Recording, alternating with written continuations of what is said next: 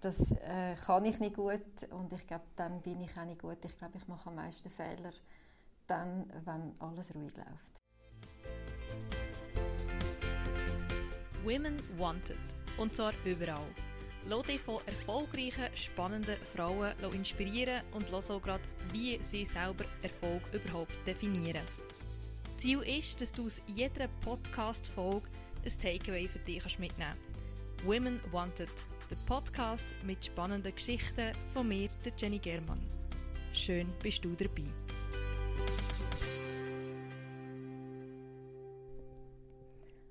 Ob Flüchtlingswelle, Postautoskandal oder Corona. Lea Wertheimer ist bei Krisen immer an vorderster Front dabei.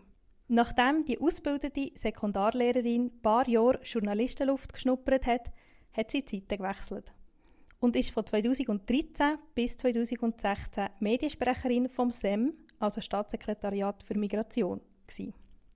Seit 2017 ist sie Leiterin der Medienstelle der Schweizerischen Post. In dieser Podcast-Folge verratet sie uns einiges über das Arbeiten in einem Ausnahmezustand, wie sie damit umgeht, was von ihr aus gesehen der Reiz vom Krisenmanagement ist und was die Stolpersteine sein können. Sehr cool bist du in diesem Podcast dabei, liebe Lea. Es freut mich, mit dir eine Arbeitskollegin dürfen zu interviewen oder mit ihr zu plaudern. Vielen Dank, ich freue mich auch sehr. Ich bin sehr gespannt auf deine Fragen. Du hast mal gesagt, wenn man die 20-jährige Lea gefragt hat, was sie werden will, hat sie gesagt, Dolmetscherin. Komm, ist jetzt doch ein bisschen anders. Ja, es ist wirklich tatsächlich so und ich glaube, das ist so ein, ein roter Faden in meinem Leben, dass ich äh, nie geplant habe, was ich mal würde werden Außer eben gerade bei der Berufswahl. Ich war äh, Flight Attendant, gewesen, so ein bisschen als Übergang und habe dann gefunden, ich möchte gerne ähm, simultan Dolmetscherin werden, also wirklich mündlich, nicht nur schriftlich. Ähm, und habe dann grandios gescheitert in der Aufnahmeprüfung, nämlich nicht in der Fremdsprache. Ich bin bilang aufgewachsen, das Französisch war gut, Englisch auch. Ich bin im Deutsch durchgefallen. Ähm, ist völlig überraschend gewesen. Ich war am Boden zerstört gewesen. Und ich glaube, das ist das Beste, was mir passieren konnte, weil ich bin, glaube so auf den richtigen Weg gekommen am Schluss. Jetzt bist du auf dem richtigen Weg, aber dann eben mega schlimm gewesen, sehr wahrscheinlich für dich, das Scheitern. Was hast du nachher gemacht? Zuerst mal habe ich einfach überlegen, ja und jetzt, was mache ich jetzt? Ich habe keinen anderen, keinen Plan B gehabt eigentlich. Und ich mag mich noch sehr gut äh, erinnern, meine Mutter hat mir da gesagt, weißt, irgendwann nach ein paar Jahren, wenn du zurückblickst, ähm, weißt wieso dass das hat so kommen Und ich am, liebsten hätte sie an die Wand gestellt und gefunden, nein, sorry, also das kann ich jetzt gar nicht brauchen, ist nicht der beste Rat in dem Moment. Und am Schluss muss ich sagen, sie hat recht gehabt. Ähm, ich habe mir dann überlegt, ja, was mache ich eigentlich gern? Und ähm, gern bin ich mit Menschen. Und ähm, dann bin ich Lehrerin geworden, Sekundarlehrerin und das mit Leidenschaft und Überzeugung. Und trotzdem bist bei den Krisen gelandet. Also ich nehme an, auch als Sekundarlehrerin gibt es gewisse Krisen, die man muss managen muss. Ähm, aber bei dir sind jetzt doch auch ein andere Krisen.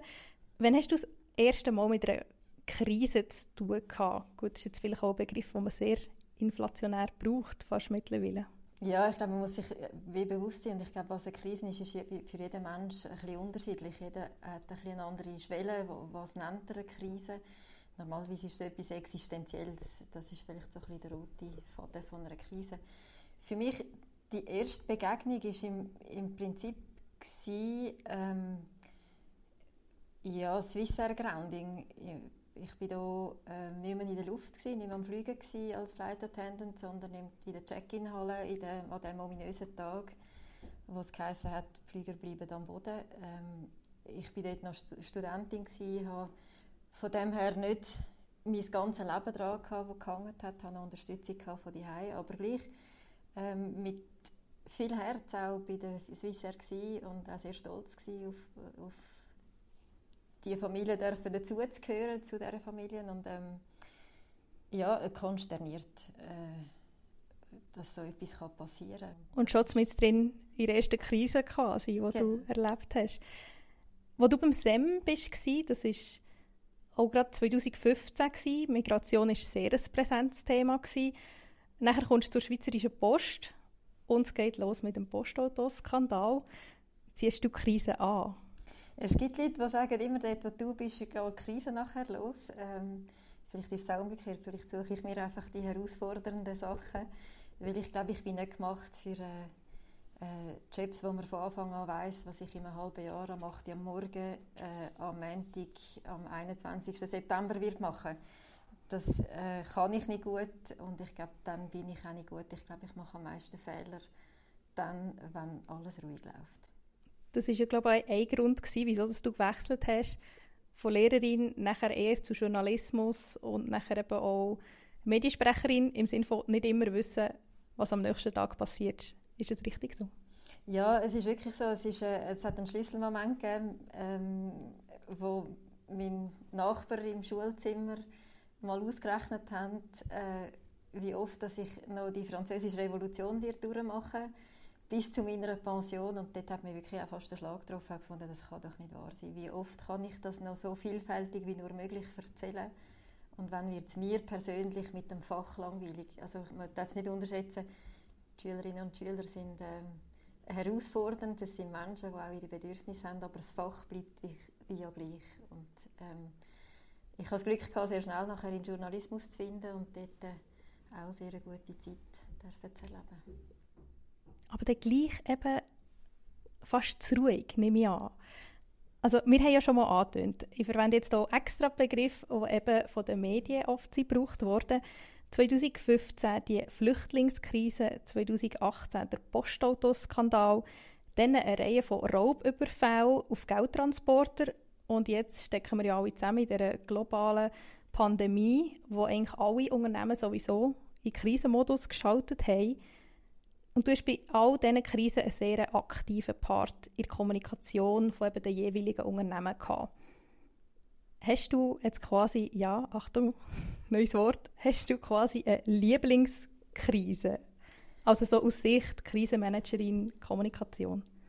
Ja, ich würde sagen, Lieblingskrise ist, ist falsch. Ich habe glaube einfach eine, die ich glaube, bisher am meisten habe können lernen davon ähm, und das ist äh, die ganze Sache um Postautoaffäre, äh, wo mich menschlich, also mich ganz persönlich auch ähm, vor grosse Herausforderungen gestellt hat. Ähm, wo auch kommunikativ für mich ein Level war, das ich bisher nicht haben selber handeln äh, Am SEM hatte ich noch eine Vorgesetzte, gehabt, äh, die Postauto-Krise dann wirklich in enger Zusammenarbeit mit einer Kollegin selber müssen bewältigen ähm, Ja, da stellt man sich schon Fragen. Und für mich war es die lehrreichste Krise gewesen. und ich glaube, aus jeder Krise muss man etwas mitnehmen. Ich glaube, Fehler passieren, wenn man aber nachher nichts daraus lernt, das ist, glaube ich, etwas, äh, wo eine verpasste, eine verpasste Chance ist. Was ist so der Moment, wo dir am meisten geblieben ist von dieser ganzen Postauto-Geschichte?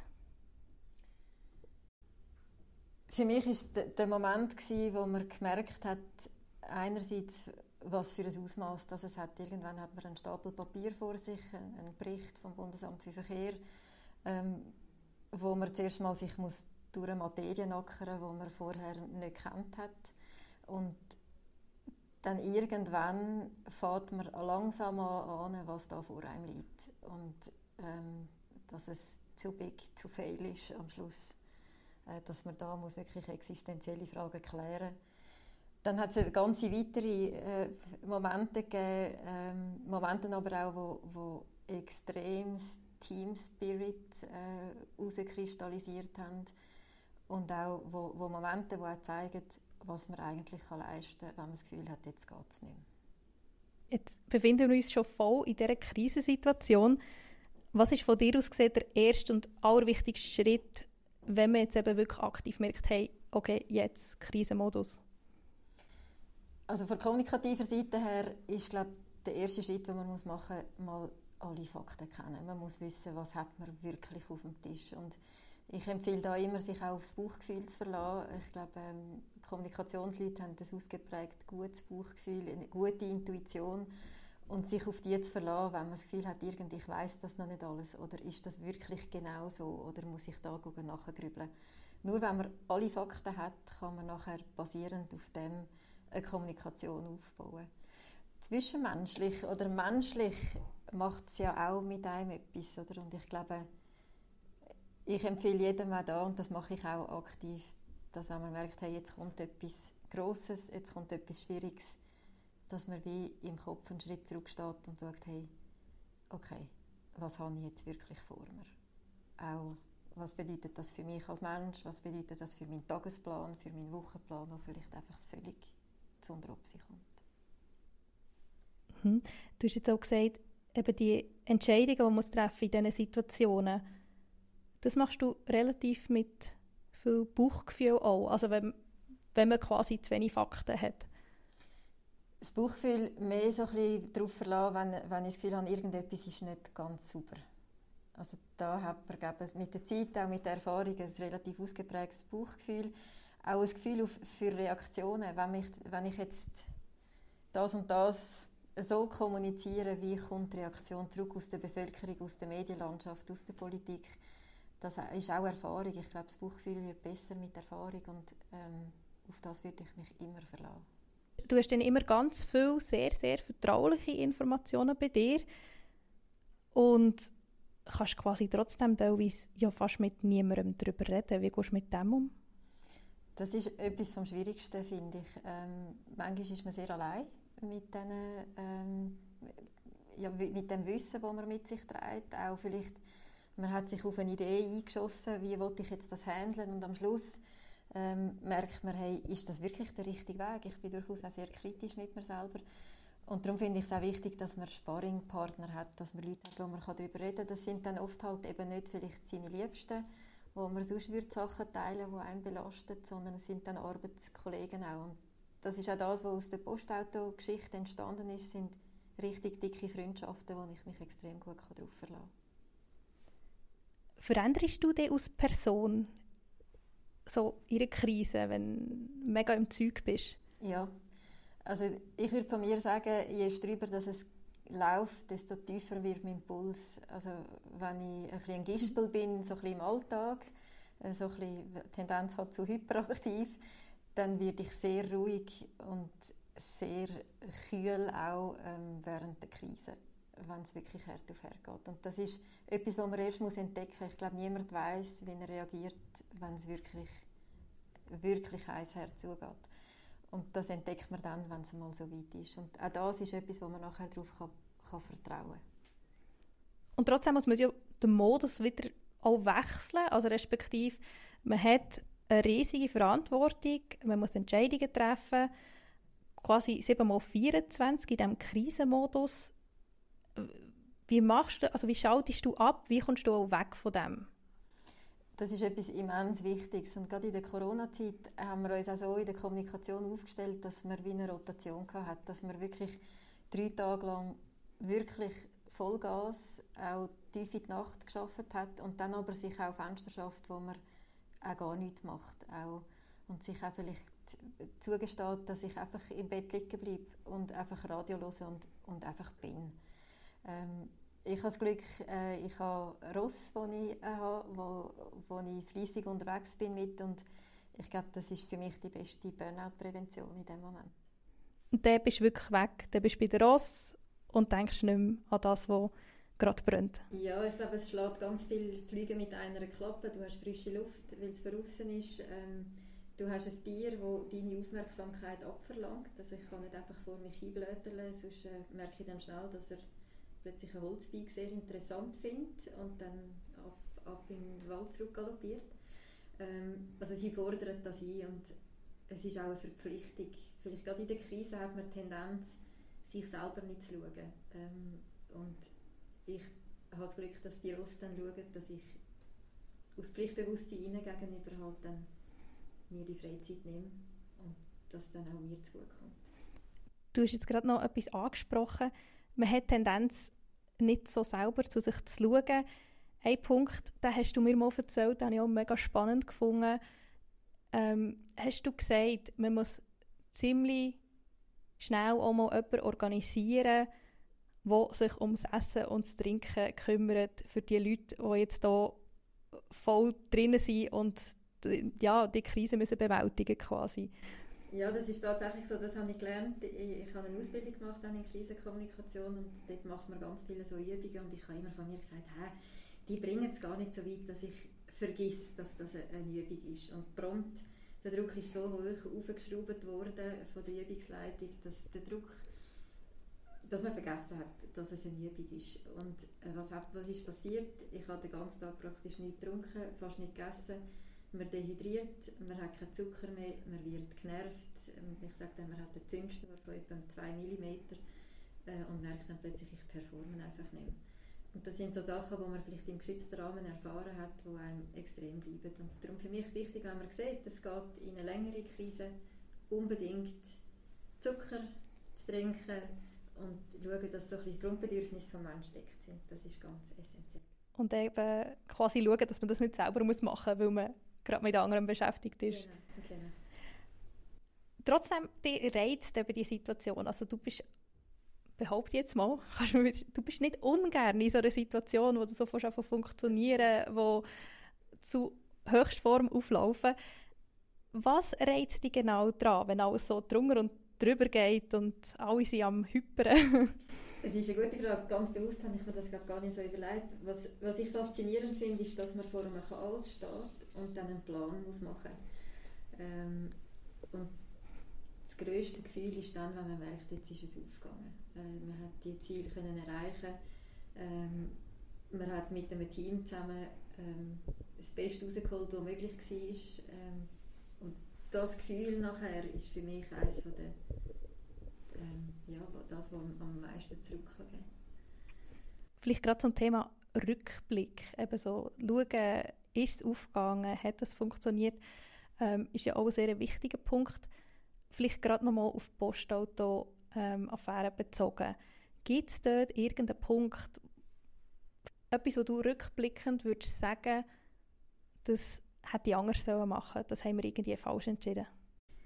Ja, und dort, ich glaube, das ist das, was mich jetzt dazu bringt, zu sagen, äh, immer aufs Bauchgefühl hören. Ich hatte einen Moment ganz am Anfang, gehabt, wo ich das Gefühl hatte, äh, das ist die richtige Art zu kommunizieren. Das haben wir dann auch gemacht. Und dann kommt ein Journalist mit einem Fragebogen und einem Dokument, das ich vorher noch nie gesehen habe. Ähm, und dort ist alles zusammengekehrt in dem Moment. Oder? Und ich glaube, das ist etwas, was ich gelernt habe, was ich mitnehme äh, und auch versuche, alle äh, zu bestärken darauf, sind sicher, dass er alles wissen und auch wenn er dreimal nachfragen Also hartnäckig bleiben und nachbohren ja, mit dem Risiko, dass man vielleicht auch nervig ist. Manchmal braucht es auch eine Erklärung, warum dass man das so genau wissen will. Ich glaube, ähm, wenn die Leute wissen, warum ich dreimal nachfrage und ich ihnen sage, hey, am Schluss versuche ich das Beste daraus zu machen und nicht dich in die Pfanne zu hauen, ähm,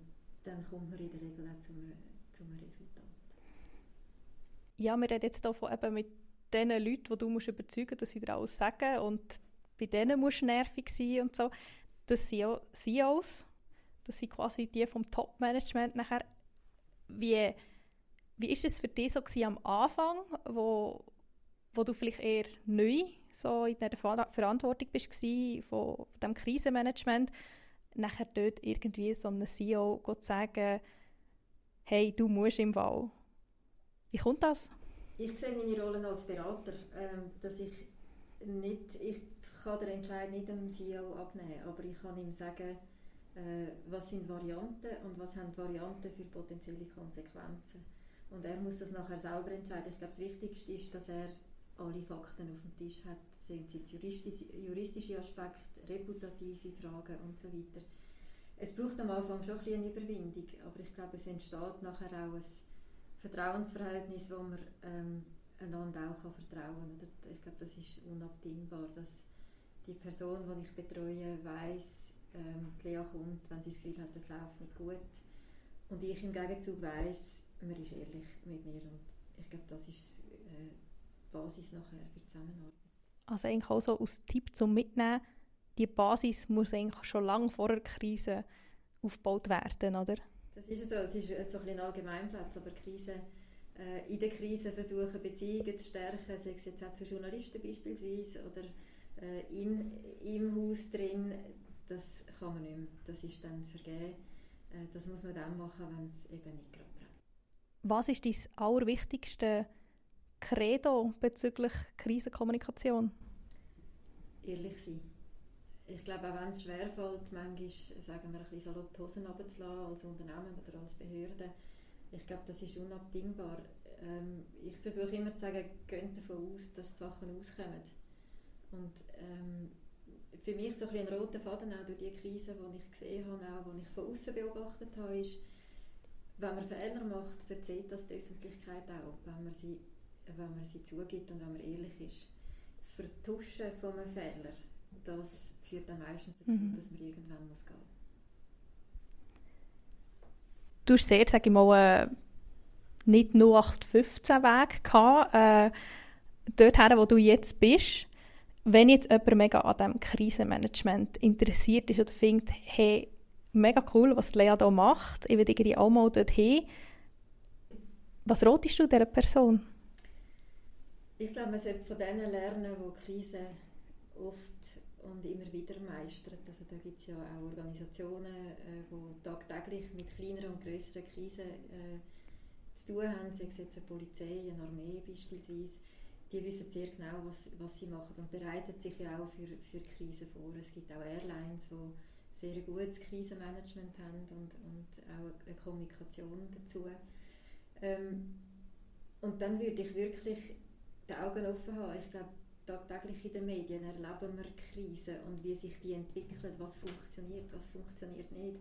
Das kann man auch tagtäglich eben in den News auch, auch zuschauen. Ich sage immer, komm jetzt nehmen Popcorn für und warten mal, wie lange es geht, bis der CEO muss gehen. das ist manchmal so absehbar und so. Also du siehst es schon, was da wird passieren. Genau, und ähm, ich sage immer, da kann man sehr viel lernen, auch von Fehlern der anderen. Man muss sie nicht alle selber machen.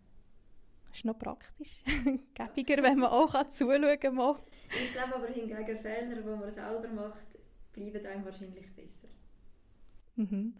Hast du selber Vorbilder?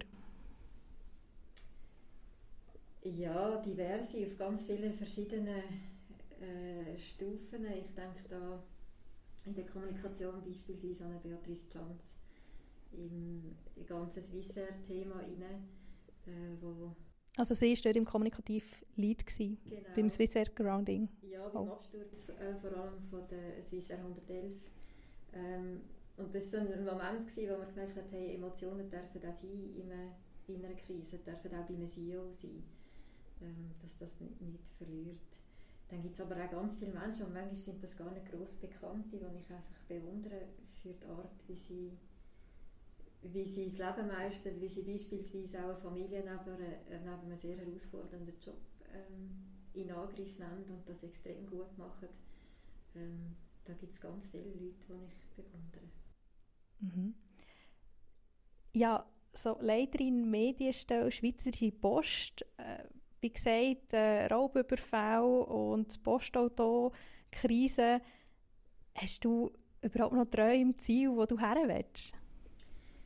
Ich habe die ganze Karriere, wenn man überhaupt so kann sagen kann, die ich gemacht habe, bisher nie geplant. Also ich, wenn die Frage kommt, was machst du in fünf Jahren, ich weiß es nicht. Ähm, und ich bin immer sehr gut gefahren damit. Für mich hat das Leben immer das richtige Türchen im richtigen Moment auftun. Ähm, und auf das vertraue ich. Ich glaube, ähm, für mich wichtig und ein Traum ist, dass ich bis zu dem Moment, wo ich nicht mehr arbeiten würde, meinen Job gerne machen und das ist bisher aufgegangen. Sehr schön. Ich würde sagen, wir kommen jetzt zur Quick und Dirty Box. Oh oh. ich habe dir, glaube mal kurz gesagt, was das genau ist. Ähm, es sind ein paar ganz allgemeine Fragen. Und es geht eben quick and dirty. Es geht wirklich darum, dass du die kurz beantwortest. Ich gebe mir, ich bin Mediensprecher und nicht Medienschweiger. Also kurz ist nicht meine Stärke. Wir probieren es.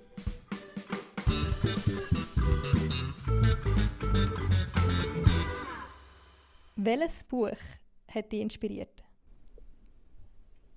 Make Your Bed das ist ein ganz kleines Büchlein, es ist eigentlich die Zusammenfassung von einer Rede von einem Admiral, von einem amerikanischen, vor äh, Studenten, der sagt, dass man eigentlich jeden Tag anfangen damit, dass man das Bett macht und er erklärt drinnen, warum das, das wichtig ist. Lustig! Du mir mal zu Gemüte führen. Du hast Instagram? Ja. Das weiß ich. Dort sieht man sehr viel Ross-Content bei dir auch. Hast du selber auch einen Instagram-Kanal, wo du keine Story verpasst. Nicht wirklich. Ich flippere glaube wild auf dem Instagram umeinander. Es hat also ja, Kanal, den ich spannender finde, was ich sehr spannend finde, ist beispielsweise Unispital Zürich. Finde ich sehr interessant. Äh, da erwartet man immer etwas über Mitarbeitende. Sonst kann er nicht, nicht generell sagen, nein, da warte jeden Tag auf einen neuen Post. Eigentlich nicht. Also wirklich auch Unternehmen, wo du ja. folgst? Ja, man soll ja lernen von anderen. Genau. Hast du ein Guilty Pleasure? Fliegen. Ich bin ein äh, Kind, das den Fliegervirus sehr früh initiiert bekommen hat, äh, von meinem Vater schon. Ähm, ich weiß, dass es nachhaltig ist. Ich fliege aber fürs Leben gerne, sei es jetzt in einem grossen Passagierjet oder in einer kleinen Maschine am Looping drehen in der Luft. Das ist einfach einzigartig. Aber du selber fliegst nicht, oder? Ich habe angefangen, den Pilot in der Schweiz zu machen, habe ihn leider nicht ganz fertig gemacht, aus Zeitmangel dann, ähm, aber habe es zu Landungen ohne Fluglehrer und so weiter habe ich es also gebracht. Oha. Was ist deine allererste Handlung, wenn du Feuer oben hast? Mein Hund in Empfang nehmen, der steht dann meistens an der Tür und begrüßt mich freudig ähm, und dann muss man zuerst mal Grüezi sagen. Das war jetzt eine kurze Antwort. Ähm, hast du ein Lebensmotto? Ich glaube nicht ein Motto im herkömmlichen Sinn. Ähm, auch da komme ich zurück auf die Aviatik. Ähm, ich finde den Grundsatz noch schön. Es ist eigentlich ist ein aerodynamisches Prinzip, dass man nur mit viel Profil und viel Gegenwind kann fliegen kann. Also das Flügelprofil, äh, je größer das ist, desto besser fliegt es und je mehr Wind das es hat, desto besser ist der Auftrieb. Gegenwind ist gar nicht so schlecht manchmal. Und wenn man noch Profil zeigt, dabei ist es noch besser. Bist du eher eine Träumerin oder eine Realistin? Ich glaube, ich bin beides. Im Job bin ich wahrscheinlich ein Realist und ich träume aber gerne vor mich hin. Und jetzt kommen wir zum letzten. Ähm, dort müsstest du einen Satz vervollständigen. Und zwar, Frauen sind für mich... Eine Inspiration. Sehr schön. Danke viel, viel mal, dass du dir Zeit genommen hast. Ähm, ich glaube, ich habe mega viel lernen Danke. Das Gespräch. Ich habe auch viel über mich selber nochmal reflektiert. Das ist schön. Das freut mich sehr.